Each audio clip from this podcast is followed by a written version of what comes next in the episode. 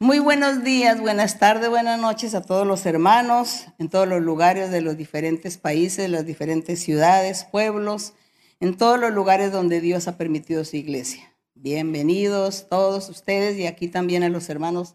Señor les bendiga grandemente. Bienvenidos todos y aquí pues nuevamente en nuestra cita cotidiana de estar aquí para la enseñanza para ver qué es lo que el Espíritu Santo de nuevo tiene para nosotros.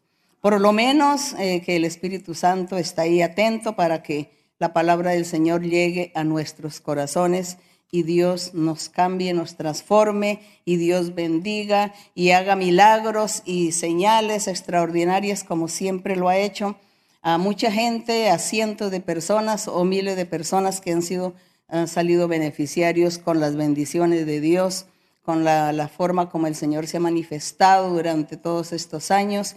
Gracias le damos a Dios por ello y aquí estamos al frente del Señor, estamos aquí para que Dios esté con nosotros, nos lleve de su mano poderosa y nosotros sigamos adelante y le demos a Él todo lo que Él se merece, la honra, la alabanza y que le agrademos en todo. Así que pueden sentarse, pueden ubicarse en sus lugares, mis queridos hermanos. Saludo pues a todos los hermanos nuevamente de todos los países, de todos los lugares, eh, que en más de 60 países el Señor ha permitido que llegue su palabra, así sean seis corazones, diez corazones o quince, que hayan llegado a algún país, allí está Dios y allí Dios ha puesto sus ojos también en el país. Así que todos recibirán la bendición porque siempre traemos a la memoria cuando eh, Dios le dijo a Abraham que iba a destruir a Sodoma y Gomorra, dos ciudades, y Abraham le decía, Señor, y si hay 50, tú vas a destruir esas ciudades, si hay 50 justos, y el Señor dijo, si hay 50, yo no la voy a destruir. Y empezó Abraham así a decirle al Señor que 45, que 40, que 30, que 10. Y le dice, y si hay 10, dice, si hay 10, no la voy a destruir. Así que el Señor tiene misericordia de esos diez justos. Por eso digo que en algún país muy lejano, en algún lugar, seguramente hay diez creyentes, quince creyentes, pero eso ya Dios lo mira, lo ve como muy importante para Él. Gracias a nuestro Dios porque Él nos ha traído a su redil y, el Señor quiere formar de nosotros un rebaño muy grande a nivel mundial y nosotros somos los encargados, tenemos esta responsabilidad, este trabajo tan grande, tan maravilloso, pero muy grande, el de evangelizar, el de enseñar, orientar a la gente, hablarles de Dios, explicarles la Biblia. Todo eso hay que hacer con las personas, hablarles del Señor, de, de su palabra, de su poder, y por eso es que tenemos que leer mucho la Biblia una y muchas veces para que nosotros podamos aprender todos los conceptos y asimismo podemos también trabajarle a Dios y un día cuando nos presentemos en la presencia del Señor llevemos muchos frutos, amén. Así que ese es nuestro deber, nuestro trabajo es lo que Dios ha puesto en nosotros esa gran responsabilidad. Y hoy entonces vamos a seguir aquí en la continuación del libro de Primera de Juan, que estábamos en Primera de Juan. Aquí hoy nos corresponde en Juan capítulo 4. Nos corresponde hoy para meditar en Juan capítulo 4 y vamos a estar leyendo para la honra y la gloria de nuestro Dios. Y dice Amados, aquí en el verso número uno dice, amados, no creáis a todo espíritu, sino probad los espíritus si son de Dios. Porque muchos falsos profetas han salido por el mundo. Es la recomendación de Juan. Hoy nosotros también, también diremos lo mismo, también pensamos igual que debemos discernir y la forma perfecta para nosotros. Poder discernir o distinguir lo falso de lo correcto es leyendo la Biblia, adquiriendo mucho conocimiento bíblico y que también nuestros corazones estén limpios delante de Dios. Si nuestro corazón es limpio delante de Dios, si nosotros somos honestos con el Señor, si no somos hipócritas, que es decir, aparentar santidad, aparentar que soy un gran asistente en la congregación, aparentar que vivo una vida santa y no lo hacemos, no vivimos de esa manera que aparentamos, a eso se le llama hipocresía con Dios y también se le llama ser deshonestos. Entonces, a causa de eso, nuestro Dios no puede darnos el discernimiento o darnos la capacidad para poder distinguir los espíritus de error, de engaño. Y entonces si andamos mal con el Señor, pues somos engañados por el enemigo, engañados por el diablo.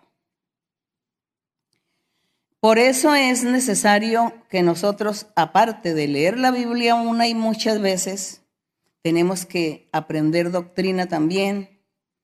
También tenemos que escuchar los estudios bíblicos para aprender la doctrina, orar y pedirle a Dios que nos ayude a comprender sus caminos para que asimismo el enemigo no venga a engañarnos, sino que nosotros estemos listos, preparados para cualquier engaño de cualquier espíritu de error. Por eso decía que el apóstol les decía a todos los creyentes, les decía que no creyeran a todo espíritu. De pronto un predicador, de pronto un hombre o una mujer, en aquel entonces eran hombres más que todo, se presentaba predicando y diciendo que él era profeta, que él era apóstol o que era evangelista que tenía todos los dones y comenzaba a enseñar errores en la doctrina del Señor. Y la gente, como no tenía el discernimiento, como no tenían el corazón limpio, como no andaban en honestidad, en rectitud con el Señor, pues el diablo los engañaba y caían en la trampa. Por eso aquí dice que muchos falsos profetas han salido. Estos falsos profetas que menciona el apóstol realmente salieron por el mundo y han formado muchas religiones. Muchas religiones cristianas que se dicen que leen la Biblia han salido por el mundo por causa de los falsos profetas. Porque en un principio Dios comenzó a manifestarse a revelarse a la gente, a darle los dones espirituales. Y algunos engañadores, mentirosos, vividores, materialistas o ambiciosos por el dinero, comenzaron a imitar y a hacer lo mismo, tratando de ganar, tener ganancias por causa de los dones espirituales. Así un ejemplo que nos cuenta en Hechos de los Apóstoles, cuando había un hombre que veía a los apóstoles que hacían milagros y señales, y él dice que les ofreció dinero para que le dieran a él también el don. Y les dijo, te doy dinero, dame ese don porque yo también quiero hacer lo mismo. Pero él lo estaba, estaba viendo, era por el lado del dinero, del lucro, lucrarse. Entonces él diría, no, si me dan este don, y yo comienzo a hacer todos esos milagros que estos apóstoles hacen, yo me voy a volver muy rico. Es así como eso, esa, esas personas, falsos profetas, como dice el apóstol, comenzaron a levantarse, a levantarse por la ambición. Y Dios daba los dones espirituales y la gente, los que eran ambiciosos, tergiversaban el camino de Dios recto por irse detrás de la ambición, del lucro, del dinero, por enriquecerse. Es así como Dios también comienza también a apartarse de la gente y los ignora. Y por eso de ahí vemos el resultado. cientos de religiones, o por no decir miles, en el mundo que dicen ser cristianos, creo en Cristo, creo en Dios, leo la Biblia. Pero cada uno está buscando lo suyo. Ninguno predica con sinceridad, sino buscando las cosas materiales, buscando los primeros lugares, buscando estar en los mejores sitios, buscando que los honren, que los veneren, que les rindan pleitesía, ser importantes. Eso es lo triste, lo que ha pasado, lo que ha sucedido desde que el Señor comenzó a manifestarse en su iglesia primitiva hasta el día de hoy.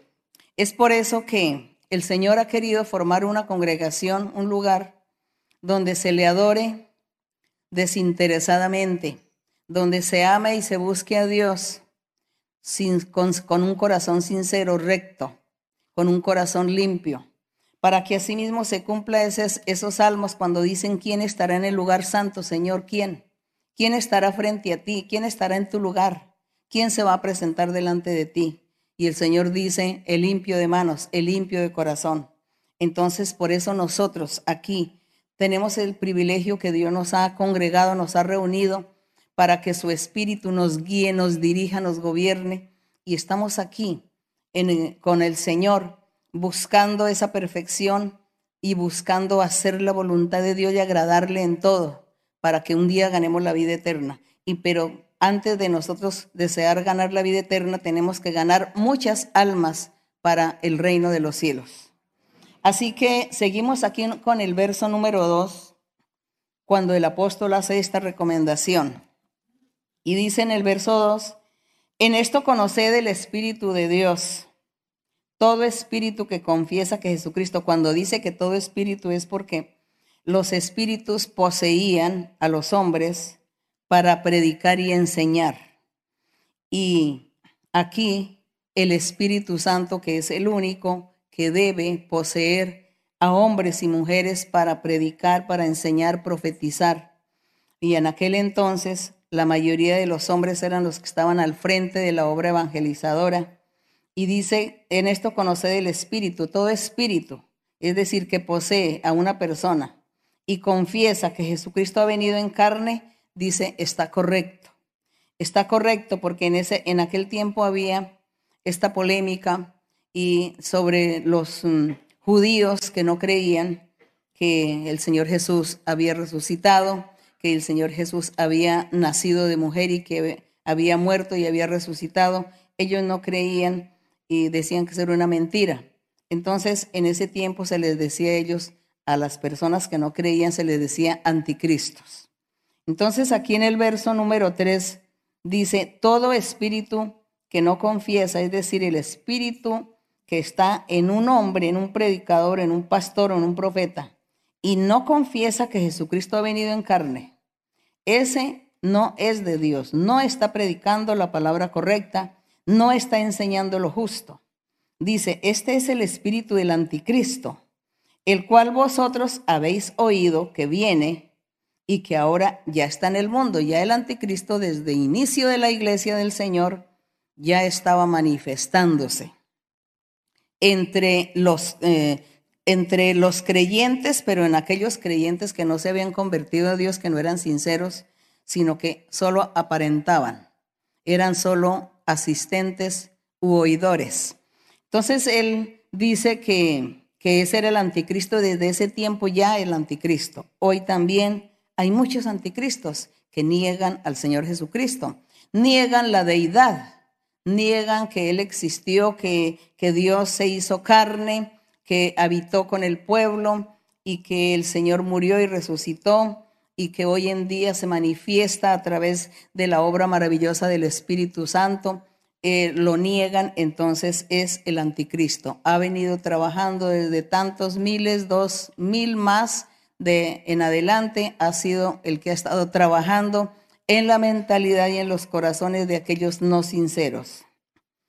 Y aquí en el verso 4 dice, hijitos, vosotros sois de Dios y los habéis vencido, porque mayor es el que está en vosotros, mayor es el Espíritu Santo que está en vosotros, que ese espíritu de engaño que está en el mundo y está pervirtiendo la mentalidad, corrompiendo la mentalidad de los seres para que no crean en el Señor de gloria, en la verdadera palabra de Dios o en el verdadero camino del Señor. En el verso 5 dice, ellos son del mundo, todos aquellos mentirosos, engañadores, que el enemigo los ha usado para tergiversar la palabra, el camino de Dios. Dice, son del mundo, por eso hablan del mundo y el mundo los oye. Nosotros, los creyentes, dice el apóstol, somos de Dios. El que conoce a Dios nos oye y el que no es de Dios no nos oye. Una persona que quiere conocer de Dios, que ama a Dios, cree en Dios, así no esté en el lugar que debe estar, pero es una persona que siempre ha deseado en su corazón conocer a Dios, seguir a Dios o amar a Dios. Dice que esa persona nos oye cuando nosotros lo evangelizamos.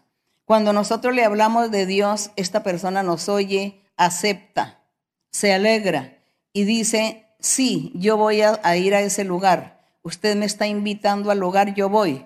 ¿Por qué? Porque en el corazón de esta persona está el intento y el anhelo de conocer y de creer y de amar en Dios. Entonces es lo que dice, que el que no es de Dios no nos oye. En esto conocemos el espíritu de verdad y el espíritu de error. Entonces nosotros también hemos vivido esas experiencias que muchas veces le hablamos a, alguien, a alguna persona, nos rechaza, se enojan, se vuelven nuestros enemigos, porque ellos no eran de Dios, porque no tienen nada de Dios en sus corazones, nada de temor ni creencia en el Señor. Bien, seguimos aquí en el verso número 7, pero antes de seguir en el número 7 que está, estos versos nos está hablando ya de del amor, del amor de Dios para con sus criaturas. Y también dice que ese amor de Dios para sus criaturas, que nosotros también debemos amar a nuestros semejantes. Amarlos así como Dios ama a sus criaturas, ama a sus seguidores. Y, y entre tanto, antes de seguir leyendo aquí este verso número 7, vamos a estar leyendo en, en Romanos, que también nos habla del amor de Dios, del amor que nosotros también debemos profesar hacia nuestros semejantes. Aquí en Romanos capítulo 13 vamos a estar leyendo del verso 8 al 10. En Romanos capítulo 13, del verso 8 al 10, que dice, dice, no debáis a nadie nada, es decir, no deberle. Dice, sino el amaros unos a otros. No tenga deudas con la gente. Cuídese también porque esto de deberle a la gente no es solamente que le debe dinero o alguna pertenencia, algo material, sino también que no se le quite la amistad, que no se le quite el tenderle la mano o la generosidad o la ayuda o la misericordia o no ir a, a tomar venganza contra nadie, porque si toma venganza entonces queda en una deuda si no es generoso, le niega un favor, no le tiende la mano a tiempo, entonces queda usted en deuda con el prójimo, con el semejante, queda en una deuda. Su conciencia comienza a decir, fuiste injusto en el trato con esta persona. Eres injusto porque esta persona te dio un dinero y tú no le has querido devolvérselo, no le has querido pagar la deuda. Entonces, esto de no deber nada a nadie aplica a muchas cosas, en muchos aspectos. Y dice, sino amaros, dice, amaros unos a otros, porque el que ama al prójimo ha cumplido la ley. Entonces dice que amar, amar es cumplir todos los mandamientos de Dios, cumplirlo, cumplirlos en Dios y con nuestros semejantes. Amar es cumplir la ley. La ley que Dios le dio a Moisés en el Sinaí no fue derogada en la cruz del Calvario, no fue quitada. En la cruz del Calvario fue quitado el método, el método de salvación, porque aparte de la ley de Moisés también habían muchos preceptos, muchos reglamentos, muchas reglas que había que hacer para poder adquirir la vida eterna o andar bien con Dios. Entonces el Señor Jesucristo cuando Él vino a la tierra cumplió con todos esos requisitos, cumplió con todas aquellas reglas, ordenanzas, cumplió con todo y Él por eso ya hizo en la cruz del Calvario su sacrificio, donde allí dijo, anulado será todo, consumado ha sido todo, fue consumada la ley porque la cumplí, porque el Señor se comportó como ser humano y Dios había dicho que era el pueblo de Israel los humanos que tenían que cumplir toda la ley de Moisés. Y como ellos no pudieron, el Señor Jesús se hizo humano y cumplió con toda la ley y la quitó. Pero aquella ley que Dios le dio a Moisés, los diez mandamientos, allá en el Sinaí, esa era una ley que seguía vigente y que sería el Espíritu Santo después del Señor Jesucristo, cuando diera inicio al Evangelio, a las buenas nuevas de salvación, el nuevo método de salvación, que ya no era estar cumpliendo todos los preceptos y las reglas de la ley de Moisés, sino que había era que creer en Jesucristo y cumplir los mandamientos del Señor vigentes, aquellos mandamientos dados en el monte Sinaí a Moisés. Y por eso es que esa ley sigue y dice hoy en el Evangelio que es la ley del Espíritu. Ya no es la ley de Moisés, sino es la ley del Espíritu, porque fue Dios quien le dio esa ley a Moisés. Y aquí dice que el, hombre o la mujer que, que se diga que tiene amor es porque ha cumplido la ley. Entonces, en la ley, ¿qué decía? Dice aquí en el verso 9, ¿qué era lo que decía la ley? La ley decía, no adulterarás, no matarás, no hurtarás, no dirás falso testimonio, no codiciarás esto es un ejemplo de la ley, de la ley de Dios, de la ley del Espíritu Santo. Es un corto ejemplo y dice cualquier otro mandamiento. En esta sentencia se resume, amarás a tu prójimo como a ti mismo. Esta enseñanza se ha dado una y muchas veces, de muchas maneras, pero como yo sé que hay gente reciente, hay mucha gente por primera vez también, pues tienen que aprender. Es necesario que esta enseñanza sea para ustedes, aunque los hermanos de la iglesia, los que ya llevan su tiempo en la iglesia, ya lo saben y son maestros. Son maestros de la palabra, pero no les hace mal volver a repetir. Es muy importante. Entonces, vemos aquí que la ley era eso. Por eso se dice que el que ama es porque está cumpliendo la ley. Que el amor es cumplir la ley de Dios, la ley del Espíritu. Ese es el que ama, ese es el amor. Dice que Dios amó, nos amó a todos nosotros. Y que así como Él nos ha amado, dice que nosotros tenemos que amar a nuestros semejantes. Y amar a nuestros semejantes es cumplir la ley. Cuando nosotros cumplimos toda la ley, los mandamientos del Señor, pues no ofendemos a nadie, no le hacemos mal a nadie. No hacemos sufrir a la gente.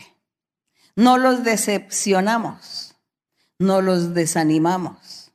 Por el contrario, ellos se fortalecen y siguen adelante porque verán nuestro ejemplo, verán nuestro testimonio, verán nuestro amor que les estamos profesando, cumpliendo los mandamientos del Señor.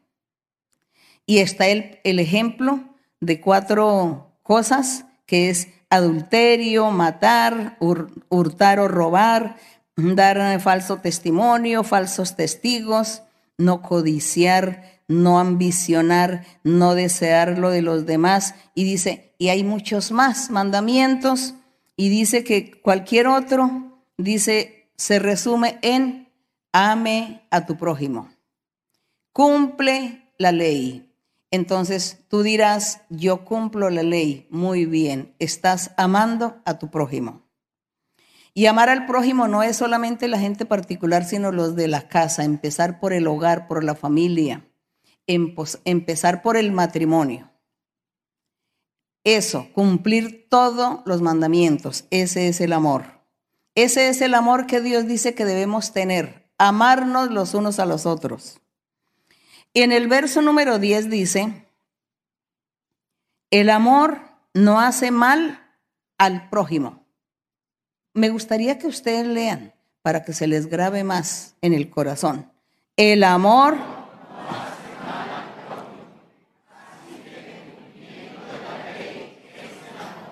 dice, el amor no hace mal al prójimo, porque si nosotros cometemos un pecado, cualquier pecado, le estamos haciendo un mal, un daño a nuestro prójimo.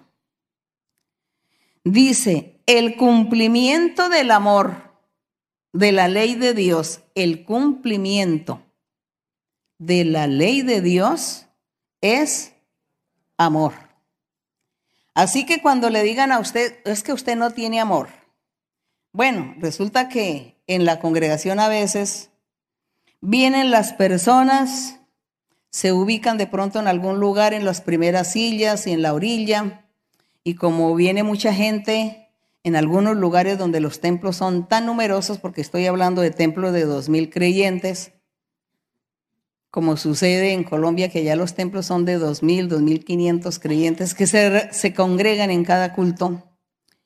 Entonces las personas vienen y se ubican ahí en un lugar donde después no dan paso a las otras personas que vienen. Eh, viene una hermana o un hermano que está ayudando a acomodar la gente en las sillas y le dice, hermano, por favor, muévese allá para el rincón. Se enoja. Se enoja. Y después dice, no, es que, es que esta hermana Juana no tiene amor. No tiene amor porque yo estaba ahí sentado y me hizo parar y que me moviera para otro sitio. No tiene amor. ¿Será eso amor? Eso no es amor. Más bien sería que él lo interpretó que la persona le faltó un poquito de, bueno, como de compasión, de misericordia, o, seguro no le supo hablar, no le supo explicar, faltó haberle explicado por qué hacía esto, pero eso no es el amor. Entonces hay mucha gente que malinterpreta qué es el amor. Entonces la gente malinterpreta que el amor es el cariño, que las palabras mm, cariñosas, ¿no? Que los abrazos, que los besitos, que te amo, que mi queridito, mi queridita, mi hermanito, mi hermanita, ¿no? Creen que ese es el amor, pero eso no es el amor. El amor es el cumplimiento de qué? De la ley de Dios, la ley del Espíritu Santo el cumplimiento, ese es el amor. Porque el que cumple la ley, entonces ama a su prójimo. Bendito el Señor. Que Dios nos ayude a nosotros a cumplir con estos mandamientos. Que Dios nos ayude para poder nosotros amar a nuestro prójimo. ¿Verdad que es hermoso? Amar al prójimo es muy lindo. Hermoso es amar a nuestro prójimo. Hermoso es cuando en nuestro corazón no hay nada que afecte nuestra vida espiritual.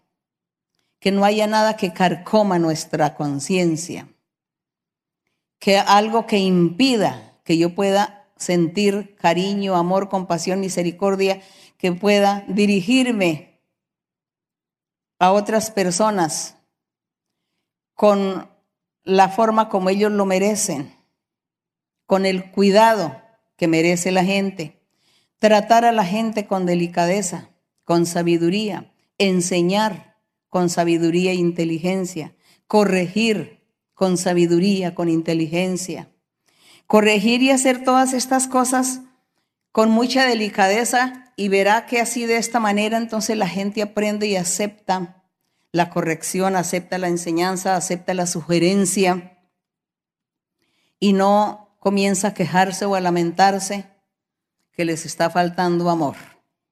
Aunque eso no es el amor, pero así mucha gente lo toma. Entonces aquí, este verso de Romanos 13, 10 Deberíamos nosotros memorizarlo y tenerlo siempre en nuestro corazón. Romanos 13:10. El amor no hace mal al prójimo. ¿Por qué es el amor? El amor es cumplir la ley de Dios. Pero ¿cuál es la ley de Dios? Bueno, ejemplos. Adulterios, matar, robar, falso testimonio, codicia, rencores, odio, orgullo, vanidad, pretensión, presunción, bueno, tantas cosas, malicia, ambiciones, mentiras, todo eso, todo eso al, cumplirlo, al, al dejar de hacerlo, decimos que estamos cumpliendo con la ley de Dios. Y si cumplimos con todo eso, decimos que tenemos amor y que hay amor. Ese es el amor, el cumplimiento de la ley. Ahora vamos a Primera de Corintios, que también habla el mismo tema el mismo tema, pero qué tan bonito es volver a repetir y a repetir lo mismo y volver a repetir hasta que se nos grabe en nuestro corazón, digo yo, no tanto en nuestra memoria, sino en el corazón quede grabado la palabra de Dios para poder ejecutarla. Primera de Corintios 13, del 1 al 7, vamos a leer. Y dice, ¿Ya tienen ustedes listo, hermanos? Primera de Corintios 13, del 1 al 7. Dice el apóstol Pablo, si yo hablase lenguas humanas y angélicas, angélicas se está refiriendo a hablar otras lenguas que son dadas por el Espíritu Santo. Recordemos principalmente la gente reciente, la gente por primera vez que el Señor bautiza con su Espíritu Santo a las personas que vienen a la congregación, los bautiza con el Espíritu Santo y hablan otros idiomas, otras lenguas que no son naturales de lo que nosotros estamos acostumbrados a hablar nuestro idioma natural. Entonces el Espíritu Santo da, hace que hablemos en otras lenguas y de esa forma alabamos a Dios también con lenguas angelicales espirituales. Y eso era lo que estaba aquí diciendo el apóstol Pablo.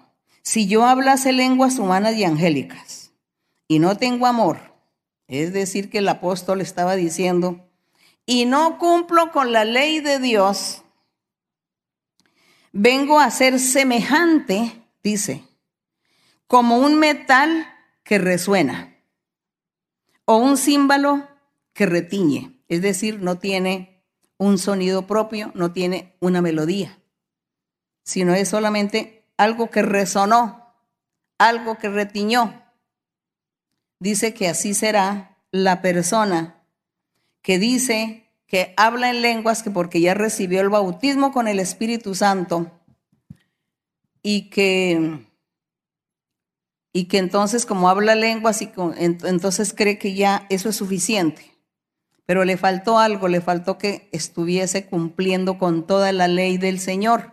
Estaba cumpliendo con algunos mandamientos, pero le faltan muchos u otros mandamientos por cumplir. Entonces dice que es semejante a algo que no tiene un sonido cierto, sino es algo incierto. Un sonido que no tiene eh, una melodía, una razón, uno, un, que se pueda entender sino es algo que rechina en nuestros oídos, retiñe y que, bueno, que molesta. Dice que así seríamos o así somos. Si no tenemos amor, si no estamos cumpliendo con la ley. Y en el verso 2 dice, y si tuviese profecía, mire lo delicado que está el asunto. Si tuviese profecía y entendiese todos los misterios y toda la ciencia de Dios, y si tuviese toda la fe, de tal manera que trasladase los montes y no tengo amor, nada soy. Aquí está diciendo que Dios le da dones espirituales a las personas, no porque estas personas sean tan perfectas, sino que Dios les da los dones espirituales para que la persona comience a cambiar, comience a tener una vida nueva en el Señor. Entonces Dios da los dones espirituales a hombres y mujeres que todavía tienen imperfecciones, todavía están con las debilidades pecaminosas. Pero el Señor da los dones espirituales dice que les da profecía, que les dice que impongan manos, que porque les da el don de sanidad, dice que tienen fe y que entiende muchos misterios y entiende mucha doctrina de la Biblia, pero entonces todavía tiene tendencias pecaminosas que las está practicando, entonces Dios espera que con estos dones espirituales que les ha dado, cambie la persona, se transforme, procure cambiar porque dice que ya Dios le da eso es para que la persona también ponga de su parte y se disponga a cambiar y a ser transformada su vida o transformado su corazón. Y dice aquí el apóstol que él veía a algunos que no estaban cumpliendo con esos requisitos.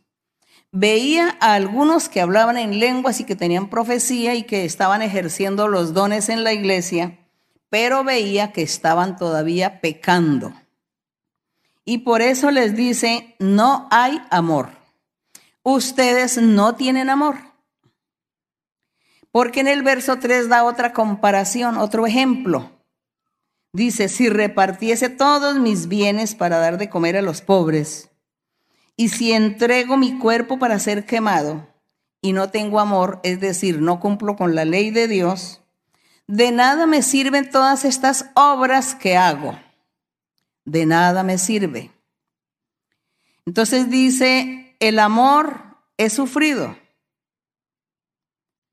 El amor es sufrido. Es decir, la persona está expuesta, la persona que tiene amor, viene la tribulación, vienen los días malos, vienen las dificultades, quizá la escasez, quizá la pérdida de sus seres queridos, quizá accidentes, quizá llegar a bancarrota en sus negocios, quizá está sin trabajo, hay deudas.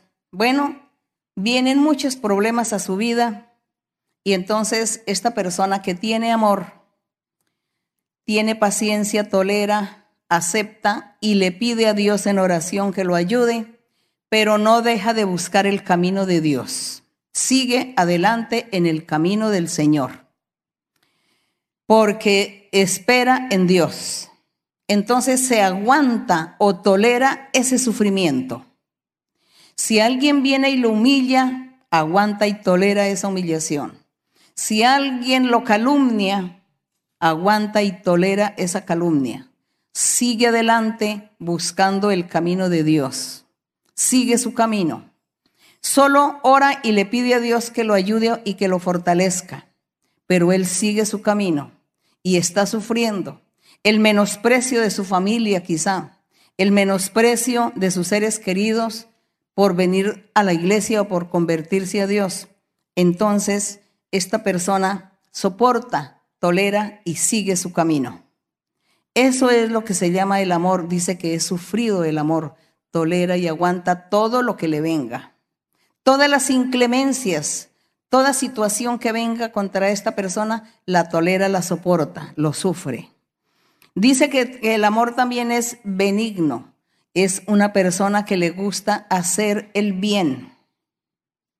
El que hace el bien, el benevolente, el misericordioso, el paciente, el pacífico, el manso. Todos estos son ser benigno. Y dice que cuando hace todas estas cosas, se dice que tiene amor. ¿Por qué? Porque ha cumplido los mandamientos de Dios y entonces en su corazón están son todas estas virtudes y cualidades. Todos estos valores son los que hay en su corazón. Y dice que también el amor no tiene envidia, porque si hay envidia en alguien que está dentro de la congregación, entonces le está haciendo mal a la otra persona, porque o lo mira mal, o le quita el saludo, o, mantiene criticando o hablando mal de esta persona, o juzgándola, o pensando mal de la persona, con la malicia. Entonces le hace mal, entonces no ama, no tiene amor de Dios, porque no está amando a su prójimo, no está cumpliendo los mandamientos de Dios, que es no tenga envidia. Y aquí dice, el amor no es jactancioso la jactancia, el orgullo, la vanidad de decir tengo, soy, yo soy, yo tengo, yo soy mejor que aquel, yo estoy por lo alto, yo sí sé, el otro no sabe, yo sí entiendo, el otro no, eh, yo soy lo mejor, yo hago las cosas mejor.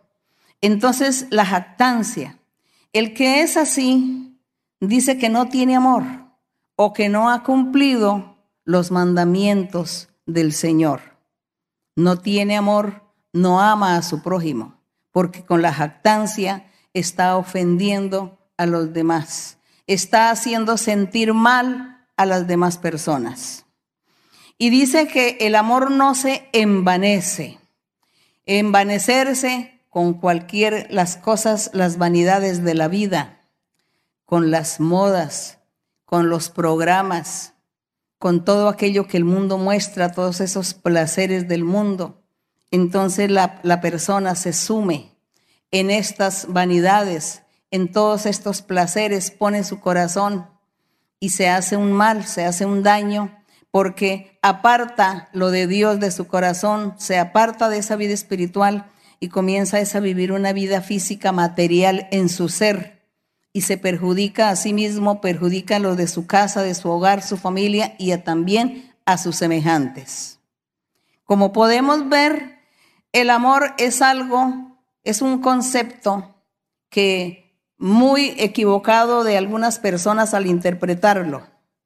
Pero aquí nosotros estamos hablando y aclarando y nuevamente ustedes leerán en sus Biblias nuevamente sobre este tema del amor. No olviden que el amor es, hay que amar a nuestros semejantes. El amor es cumplir los mandamientos de Dios. El amor es no pecar porque me, ofendo a mí mismo, me hago daño, ofendo a Dios y ofendo a mi prójimo. Entonces aquí en el verso 5 sigue enumerando, dice, el amor no hace nada indebido. Y si nosotros vamos a decir que son cosas indebidas, pues encontramos muchas cosas. Encontramos muchas cosas que se pueden hacer y que son indebidas. Por ejemplo, un adulterio es algo indebido. Por ejemplo, estafar a una persona es algo indebido. Envidiar o guardarle rencor, aquí dice, no guarda rencor tampoco el amor. Si se guarda el rencor, entonces es algo indebido. Entonces, aquí al decir el amor no hace nada indebido, encierra muchas cosas que son pecado. Y dice, no busca lo suyo, no se irrita. No busca lo suyo. Nosotros siempre debemos darle el lugar a los demás. Y por último somos nosotros. Primero usted y luego yo. Sea feliz y entonces yo después seré feliz viendo su felicidad. Busque su paz y entonces yo voy a tener paz cuando yo vea que usted es una persona de paz porque veo que Dios da la paz y usted la buscó y tiene paz, ahora yo también voy a tener paz porque ya no me voy a preocupar por usted, no voy a sufrir, porque sé que usted tiene paz, me alegra. Entonces, en todos los aspectos de nuestra vida, no, buscar nosotros los primeros lugares, primero yo, primero yo, segundo yo, como dicen los dichos, sino siempre darle lugar al otro. Y dice, no busca lo suyo. El amor no se irrita ni guarda rencor. El amor no se goza de la injusticia. ¿Quién se va a ir a gozar de algo que es injusto. Cuando alguien es injusto con otro, pues uno llena, se llena de tristeza. Se preocupa uno, dice, qué injusticia. Pero ¿por qué son tan injustos? ¿Por qué hacen eso? ¿Por qué hacen eso con esta persona? Entonces dice que cuando hay amor, pues nosotros sufrimos por el sufrimiento de los demás. Cuando hay amor, entonces nosotros nos gozamos con el la alegría y el gozo de los demás. Y dice aquí que el amor se goza de la verdad, de la verdad, de lo justo, de lo recto, de lo equitativo, de lo cabal. Y dice que el amor se goza de eso, no de las injusticias, sino de la cabalidad, la rectitud, la honestidad, hacer las cosas tal como son. Y dice en el verso 7 que el amor nunca deja de ser. Dice, el amor nunca deja de ser. Los mandamientos de Dios nunca dejarán de ser. Dice que aún en la eternidad estará este amor de Dios, estará estos mandamientos de Dios y estará el amor tan perfecto en cada uno de nosotros si es que llegamos y esperemos que sí vamos a llegar a la eternidad porque Dios nos va a ayudar a llegar. El Señor nos ha hecho promesas y tenemos que ser firmes para llegar. Entonces allá en la eternidad vamos a tener ese perfecto amor, pero Dios quiere que sea desde aquí. Desde aquí tenemos que tener el amor. Desde aquí tenemos que ser perfectos. Desde aquí tenemos que cumplir los mandamientos del Señor. Entonces dice, el amor nunca deja de ser, pero las profecías sí se van a acabar y van a cesar las lenguas y la ciencia también se va a acabar. Claro que sí. ¿Cuándo se va a acabar esto? El amor dice, las profecías se acabarán, se van, van a cesar las lenguas, la ciencia también acabará. La ciencia no solamente de, de la doctrina del Señor, sino también la ciencia del mundo, de la humanidad. Todo se va a acabar un día. ¿Cuándo? Cuando el Señor venga en las nubes por su iglesia, cuando el Señor ya lleve a su pueblo a vivir a la eternidad. Y esperemos que sean muchos, que sean millones. ¿Cuántos quieren que sean millones los que han de ir a la eternidad con Dios, con nuestro Dios? Eso porque amamos a nuestro prójimo, amamos a los de afuera y estamos tratando de buscar la oportunidad para hablarles del Señor, para testificarles e invitarles que vengan y que conozcan a Dios, para que un día vayan también a la eternidad con nosotros, a estar con Dios. ¿No les parece? A eso es nuestro trabajo. Ese es el amor. Ahora sí vamos a pasar a Juan. Ahora sí pasemos aquí a Juan en el verso 7 de Juan.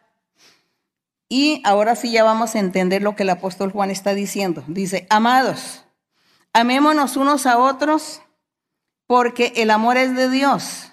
Todo aquel que ama es nacido de Dios y conoce a Dios. Gloria a Dios. Ahora sí ya ustedes entienden este verso.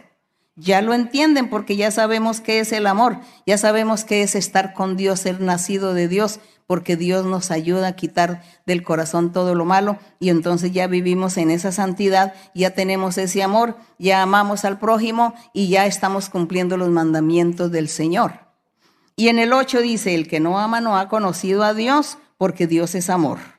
En esto se mostró el amor de Dios para con nosotros, en que Dios envió a su Hijo unigénito al mundo para que vivamos por Él. Dice que Dios nos amó tanto que mandó a su Hijo que se sacrificara, que muriera en la cruz por nosotros. Dio su vida por nosotros. Ese es el amor. Y en esto consiste el amor. no en que nosotros hayamos amado a Dios, sino en que Él nos amó a nosotros y envió a su Hijo en propiciación por nuestros pecados. Amados, si Dios nos ha amado así, debemos también nosotros amarnos unos a otros. Es decir, cumplamos los mandamientos de Dios y verá cómo así de esta manera le demostramos a nuestros semejantes que los amamos. El 12, nadie ha visto jamás a Dios, dice. Nadie ha visto jamás a Dios. Es decir, nosotros no hemos visto al Señor así una materia que digamos que es Dios, no. Lo sentimos, ¿no? Sentimos el Espíritu Santo, o, oímos la voz de Dios en nuestro corazón, en nuestra conciencia, tenemos visiones, sueños, soñamos con el Señor pero en la realidad así despiertos dice que no se ha visto a Dios jamás. Dice, si nos amamos unos a otros, Dios permanece en nosotros y su amor se ha perfeccionado en nosotros. Si yo digo aquí, si nos amamos unos a otros, es decir, si cumplimos los mandamientos del Señor, entonces Dios permanece en nuestro corazón y el amor de Dios se perfecciona en nuestra vida. Gloria al Señor. En esto conocemos que permanecemos en Él y Él en nosotros, en que nos ha dado de su Espíritu. Entonces Dios nos dio su Espíritu Santo para que sintamos que Él está con nosotros, que Él nos ama. Y en el verso 14, y nosotros hemos visto y testificamos que el Padre ha enviado al Hijo, el Salvador del mundo. Todo aquel que confiese que Jesús es el Hijo de Dios, Dios permanece en esa persona y, y, e, y Dios también permanece con esa persona. Y nosotros permanecemos en el Señor. Dice que el que confiese que Jesucristo es Hijo de Dios. Entonces, cuando alguien nos pregunta, sí, es que yo creo en Jesucristo, porque yo sé que hay denominaciones que creen que Jesucristo fue un hombre cualquiera que fue un profeta simplemente, pero no. Él aparte de ser profeta, él aparte de haberse comportado como un hombre común y corriente, él era el Hijo de Dios, es el Hijo de Dios. Así tenemos que creerlo. Y aquí en el verso 16 dice, y nosotros hemos conocido y creído el amor que Dios tiene para con nosotros. Dios es amor, y el que permanece en amor permanece en Dios y Dios en él. Entonces, mis queridos hermanos, nosotros tenemos que luchar por cumplir estos mandamientos con la ayuda de Dios, pedirle al Señor que nos ayude y esforcémonos también por cambiar para que Dios permanezca dentro de nuestro ser. En el verso 17, en esto se ha perfeccionado el amor en nosotros, para que tengamos confianza en el día del juicio, porque como Él es, Así somos nosotros en el mundo. El 18. En el amor no hay temor. ¿Quién va a tener miedo? ¿Quién va a tener temor cuando nosotros estamos cumpliendo todos los mandamientos?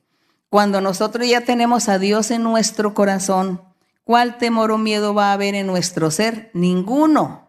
¿A quién le vamos a tener miedo? A nadie, porque Dios está con nosotros. Entonces dicen, el amor no hay temor sino que el perfecto amor echa fuera el temor, porque además una persona que vive en pecado, pues tiene miedo, tiene miedo porque su conciencia lo acusa, que está haciendo mal y que tarde o temprano va a recibir un castigo. ¿Ve? Es eso lo que sucede, ese es el miedo y el temor de aquellos que permanecen en, ese, en esos pecados. Entonces dice, el perfecto amor echa fuera el temor porque el temor lleva en sí castigo de donde el que teme no ha sido perfeccionado en el amor. Nosotros le amamos a Él, a nuestro Dios, porque Él nos amó primero. Si alguno dice, yo amo a Dios y aborrece a su hermano, la persona es qué? Mentirosa. Porque dice, amo a Dios, pero tiene odio, enojo, distanciamiento contra su hermano o contra el prójimo también. Entonces, pues es mentiroso, está mintiendo. Dios no está en su corazón. Pues el que no ama a su hermano a quien ha visto, ¿cómo puede amar a Dios a quien no ha visto? Y nosotros tenemos este mandamiento de Él, El que ama a Dios, ame también a su hermano. El que cumple los mandamientos de Dios, por lógica, que ama a su prójimo. No solamente a su hermano en Cristo, sino también al resto de la gente, a aquellos que nos rodean, aquellas personas, amistades, parientes que no son de la iglesia, vecinos, amigos, compañeros de trabajo, de estudio. Entonces nosotros les estamos brindando a esas personas sinceridad, les estamos brindando amistad, cariño, y si es necesario tenderle la mano, se les tiende la mano y se ayuda en el momento necesario.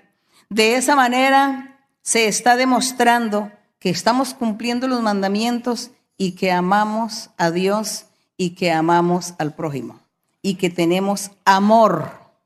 Entonces, mire este concepto del amor lo hermoso que es y que nosotros vamos a orar al Señor y a pedirle a nuestro Dios que nos ayude para poder lograr, lograr llegar a esta etapa en nuestra vida espiritual, la etapa del amor perfecto, ese vínculo perfecto en que el cristiano debe llegar, el creyente en el Evangelio debe llegar, el vínculo perfecto es el amor.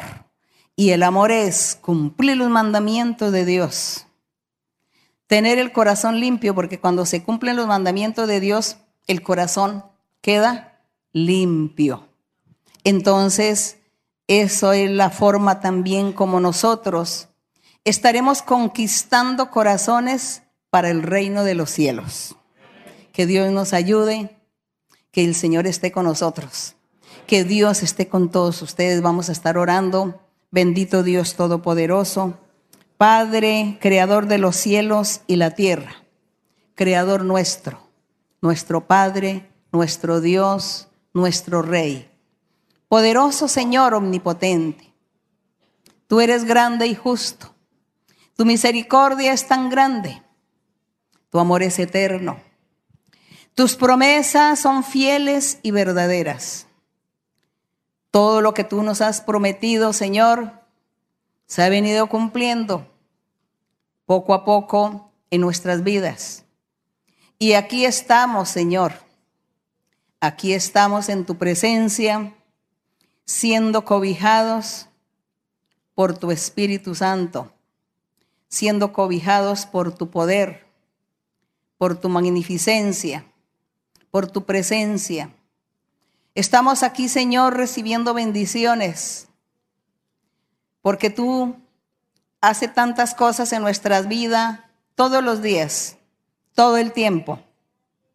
Siempre te estás manifestando de una u otra manera a cada creyente y a todos nos has dado muchas bendiciones.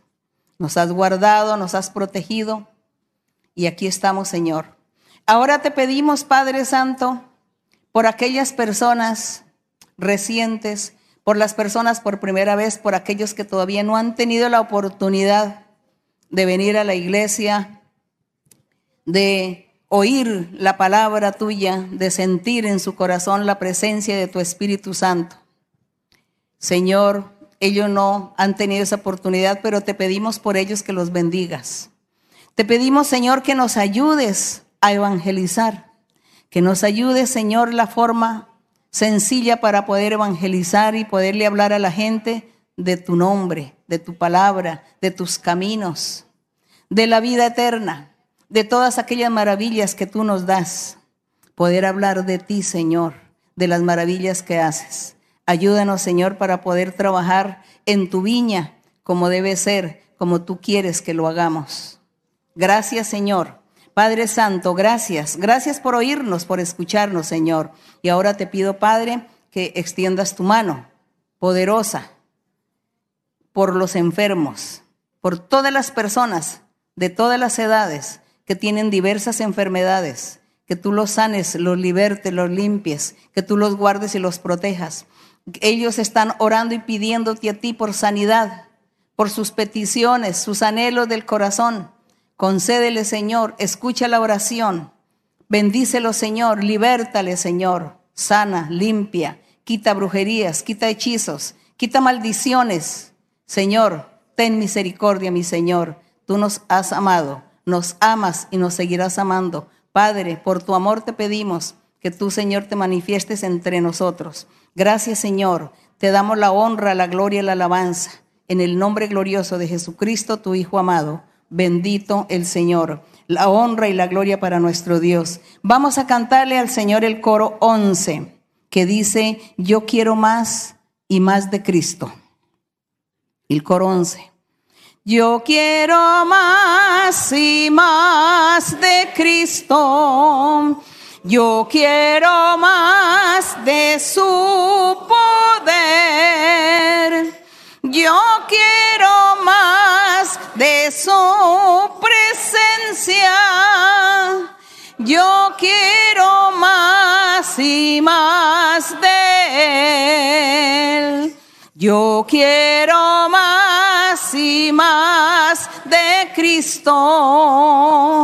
Yo quiero más de su poder. Más de su presencia. Yo quiero más y más de él. Bendito el Señor.